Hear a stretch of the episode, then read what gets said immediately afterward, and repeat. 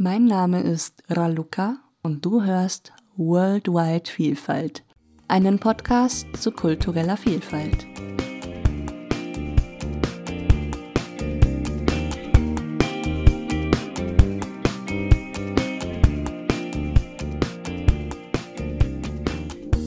Dieser Podcast ist inspiriert von Themen der Sozial- und Kulturpsychologie sowie der Sprach- und Literaturwissenschaft. Wenn du gern mehr von Worldwide Vielfalt wissen, mehr Folgen hören oder sogar den Podcast unterstützen willst, dann heiße ich dich herzlich willkommen in der Worldwide Vielfalt Community auf Steady.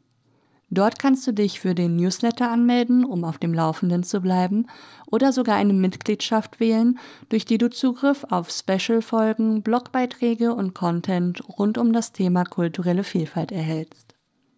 Folge dazu einfach dem Link in den Show Notes.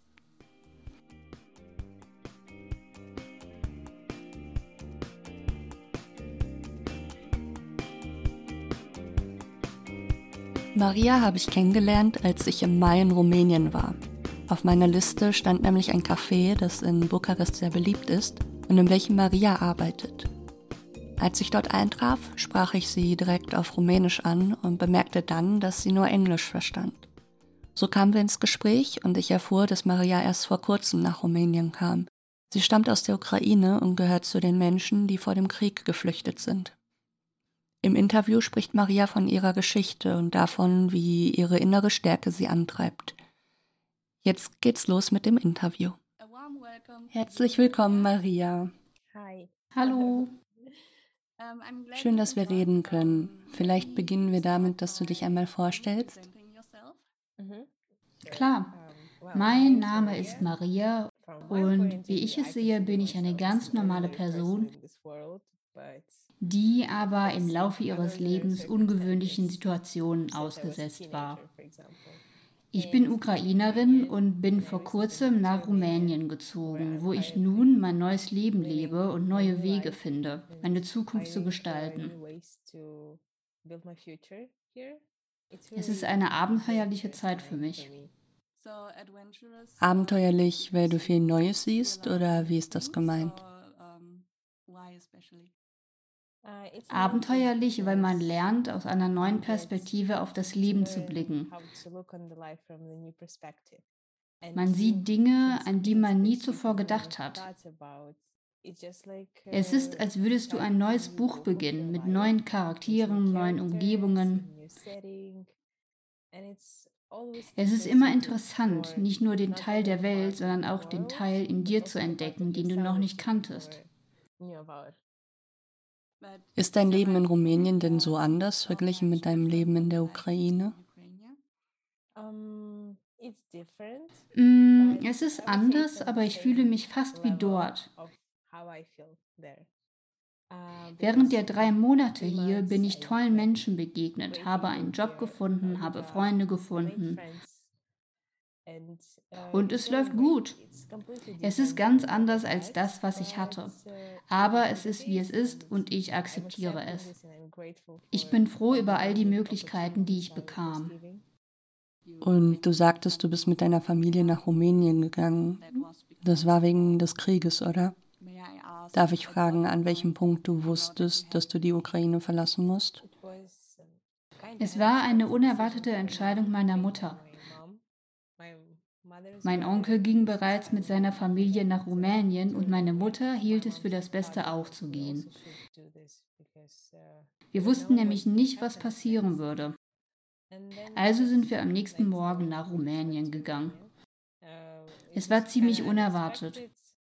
Ich hatte aber gemischte Gefühle zu dieser Zeit. Ich war zugleich traurig und aufgeregt, weil ich einen neuen Ort kennenlernen würde. Da war viel Adrenalin. Das kann ich mir vorstellen. Wie lange brauchtest du, um mental in Rumänien anzukommen? Ich meine, schon im Urlaub brauche ich ein paar Stunden oder Tage, um anzukommen, um wirklich präsent zu sein, wo ich bin. Aber wie war es für dich in deiner Situation?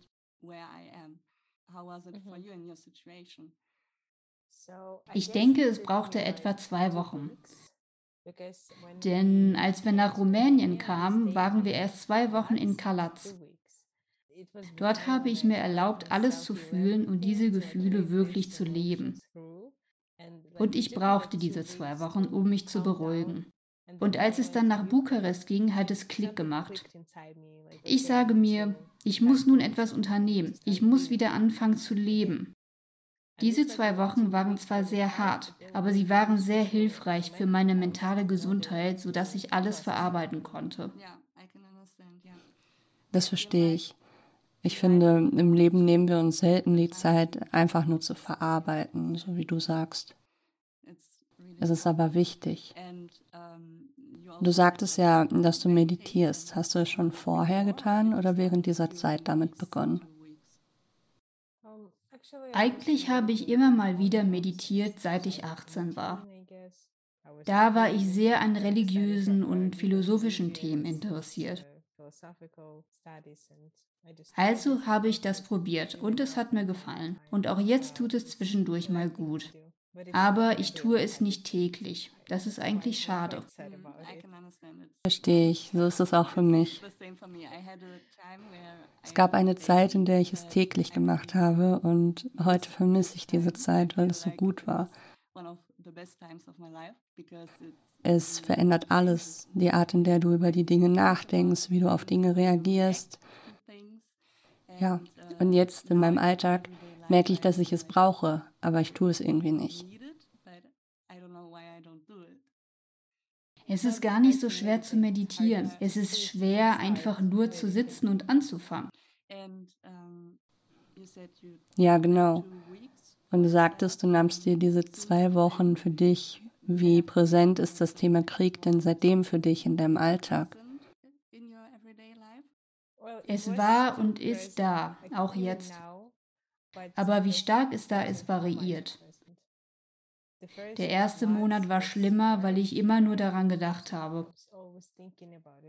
Ich habe ständig Bukarest und Kiew verglichen und mir gesagt, dass es nicht der Ort ist, an dem ich lebe, dass alles so anders ist. Aber mit der Zeit versuche ich hier die schönen Dinge zu entdecken. Ich versuche es zu akzeptieren. Ich gehe eben durch verschiedene Ebenen der Trauer. Anfangs hatte ich das Gefühl, mein Leben verloren zu haben. Aber ich musste das alles fühlen, um dahin zu kommen, zu akzeptieren, dass ich die Zeit nicht zurückspulen kann. Ich habe ja leider keine Zeitmaschine. Also das Einzige, was ich tun kann, ist eine andere Realität zu akzeptieren und die schönen Dinge im Alltag zu bewundern. Hat es dir diese Situation beigebracht? Schon ja. Und mein Leben ist nicht dasselbe. Es ist was ganz Neues. Ich habe verloren, was ich hatte. Aber ich habe noch immer mich. Ich bin noch da in meinem Leben. Ich habe meine innere Stärke, meine innere Stimme, meinen Charakter nicht verloren. Und das zu erkennen, gab mir viel Hoffnung. Von wegen, ich weiß immer noch, wer ich bin. Ich kann mir immer noch ein neues Leben erschaffen. Niemand kann dir das wegnehmen. Ja, genau. Und hast du etwas Neues über dich gelernt? Etwas, wovon du vorher nicht wusstest, dass du das kannst? Ich wusste nicht, dass ich guten Kaffee machen kann. Das war eine Überraschung für mich. Aber ich habe auch gelernt, dass ich eigentlich sehr stark bin. Weil als ich nach Kiew gezogen bin, war es als Jugendliche sehr hart für mich, mein neues Leben zu akzeptieren. Aber jetzt weiß ich, dass ich sogar noch stärker als das bin. Denn ich habe wieder ein neues Leben begonnen und das hilft mir, nicht so viel Wert auf Alltagsprobleme zu legen. Ich weiß, ich kann damit umgehen. Ich kann es lösen. Ich denke, das ist, was ich in dir gesehen habe, als ich dich kennengelernt habe. Irgendwas hat mir gesagt, dass du ein starker Mensch bist, dass du ein starker Mensch sein musst von dem, was ich in diesem Moment sah. Irgendwas in dir hat mich einfach fasziniert und ja, ich bin sehr froh, dass du so offen dafür bist, dieses Interview zu führen. Danke. Ich freue mich auch. Es ist eine sehr interessante Erfahrung für mich. Also aus dem, was du bisher erzählt hast, höre ich auch, dass Persönlichkeitsentwicklung ein großes Thema für dich ist. Was tust du denn außer Meditation dafür? Für mich ist das Mindeste, Sprachen zu lernen. Weil in der Ukraine, vielleicht auch generell in Osteuropa, wird jungen Menschen gesagt, du musst nun eine andere Sprache lernen. So ist das Leben, das musst du. Und es ist ein cooles Hobby, weil es immer aufregend ist. Erst beginnst du zu verstehen und dann freust du dich, weil du jetzt das oder das sagen kannst. Ich kann kommunizieren. Und dann triffst du Menschen aus anderen Ländern und kannst mit ihnen sprechen und dich mit ihnen verbinden, von ihren Kulturen lernen und deinen Horizont erweitern. Also ja, Sprachenlernen ist ein Teil meiner Persönlichkeitsentwicklung. Und auch sich selbst kennenzulernen, Zeit mit sich selbst zu verbringen. Ich liebe diese Momente total, wenn ich einfach mit mir selbst irgendwo sitze, über Dinge und das Leben nachdenke und einfach meine Ansichten und alles für mich in meinem Kopf sortiere.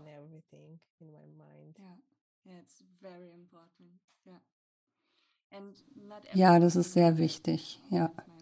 Und nicht jeder Mensch schafft das, so habe ich den Eindruck. Für manche ist es sehr schwer, sich hinzusetzen und einfach alle Gefühle zuzulassen. Und es ist gut, dass du das für dich gefunden hast. Aber wie würde denn die beste Version deiner selbst aussehen? Keine Ahnung. Ich denke, einfach glücklich und zufrieden mit dem Leben, ohne Sorgen. Das wäre wohl perfekt.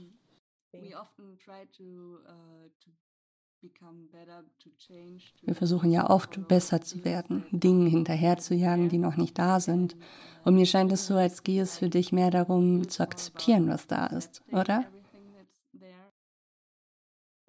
Ja, weil Menschen versuchen so viel, um sich zu verbessern.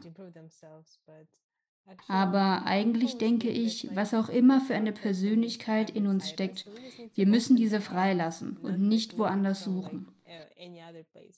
Also lass uns erden, hinsetzen, denken, beobachten, meditieren und es einfach machen. Ja, es geht darum herauszufinden, dass wir genug sind, so wie wir sind. Aber würdest du sagen, du bist zukunftsorientiert? Denn Dingen nicht hinterherzujagen schließt ja nicht aus, sich an der Zukunft zu orientieren. Wie ist das bei dir? Also, ich habe einige Ziele im Leben, die ich gern erreichen würde. Und ich bin gespannt darauf, was die Zukunft für mich bringt. Aber gleichzeitig lerne ich, keine detaillierten Pläne für die Zukunft zu schreiben, weil diese in der Regel zerplatzen. Das ist wohl meine Lebensweisheit, denn ich habe zu sehr in der Zukunft gelebt. Ich dachte immer, okay, wenn diese Zeit kommt, mache ich das und das. So und so wird mein Leben aussehen.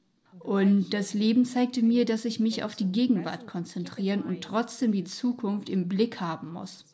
Ich würde also sagen, ich halte mir mein zukünftiges Leben vor Augen, aber ich konzentriere mich mehr auf die Realität. Einerseits kann es impulsiv sein, aber andererseits leben wir eben nur einmal. Wenn ich etwas tun will, dann tue ich es jetzt. Zum Beispiel sagte ich letztens, dass ich Fotos machen will. Also kaufte ich mir am nächsten Tag eine Kamera. Wieso auch nicht? Das ist cool, ich mag das. Lass uns über deine Kultur sprechen. Würdest du sagen, sie ist ukrainisch oder eher eine Mischung aus mehreren Kulturen? Ich würde sagen, ich bin eine Mischung aus der ukrainischen Kultur gemischt mit der Kultur meiner Heimatstadt. Es ist dort nämlich noch etwas anders als im Rest der Ukraine. Es ist eine Küstenstadt, durch die historisch gesehen viele Menschen gezogen sind. Es gibt zum Beispiel das jüdische Erbe, das auch Einfluss darauf nahm. Es beeinflusste die Stadt, die Mentalität. Wir sind also Ukrainer, aber wir sind auch verbunden mit jeder Nation, die je durch meine Stadt gezogen ist. was ich total schön finde, weil wenn du durch die Stadt gehst, siehst du griechische, italienische, französische, jüdische Nachbarschaften. Und es ist faszinierend, wie alle Menschen in einer nicht ganz so großen Stadt miteinander gelebt und sich verbunden haben. Du sagtest, es sei keine große Stadt? Ähm, es ist eine große Stadt. Sie wurde aber erst größer im Laufe der Zeit. Sie war eine berühmte Stadt. Ich nenne sie Las Vegas für Royalty, weil jeder vom Norden kam, um dort Zeit zu verbringen. Wenn du so viele verschiedene kulturelle Einflüsse gesehen hast, was bedeutet kulturelle Vielfalt dann für dich? Ich denke, es geht darum, sich erst einmal darüber bewusst zu sein, dass es andere Kulturen gibt. Denn wenn du keine anderen kennst, dann kannst du nicht mit ihnen umgehen. Du musst erst von ihnen wissen und dann von ihnen lernen und akzeptieren, dass es sie gibt. Denn ich denke, dass kulturelle Vielfalt auch oft mit Beurteilungen anderer Kulturen einhergeht. Es geht darum, sich dessen bewusst zu sein, zu akzeptieren und nicht zu urteilen. Vielmehr innere moralische Regeln zu befolgen und sich damit zu befassen. Du meinst also auch, den Raum zu geben, damit mehrere Kulturen zusammenleben können? Ja, denn das sah ich in meinem Leben. Denn viele Kulturen lebten zusammen. Und natürlich war das nicht perfekt, weil nichts perfekt ist in der Welt. Aber es ist möglich, wenn Menschen voneinander wissen und sich austauschen. Ich glaube, Menschen sollten die Absicht haben, voneinander zu lernen.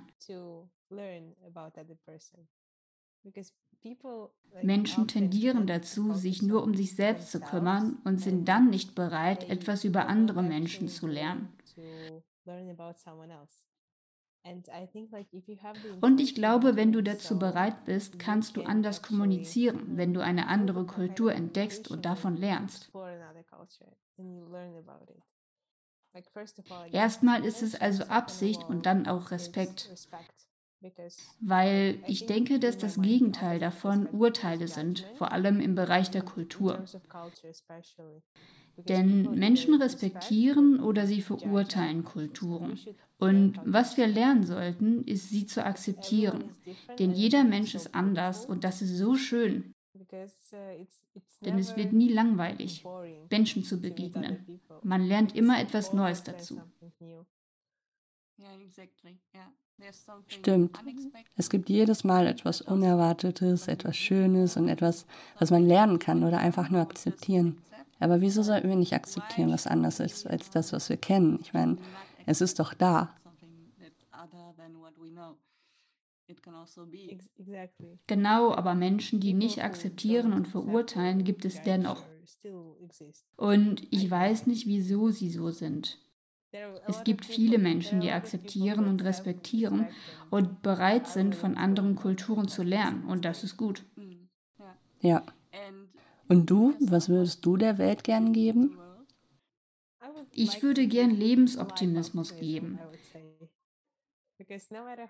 Denn egal wie schwer das Leben ist, es bleibt wichtig, optimistisch drauf zu blicken.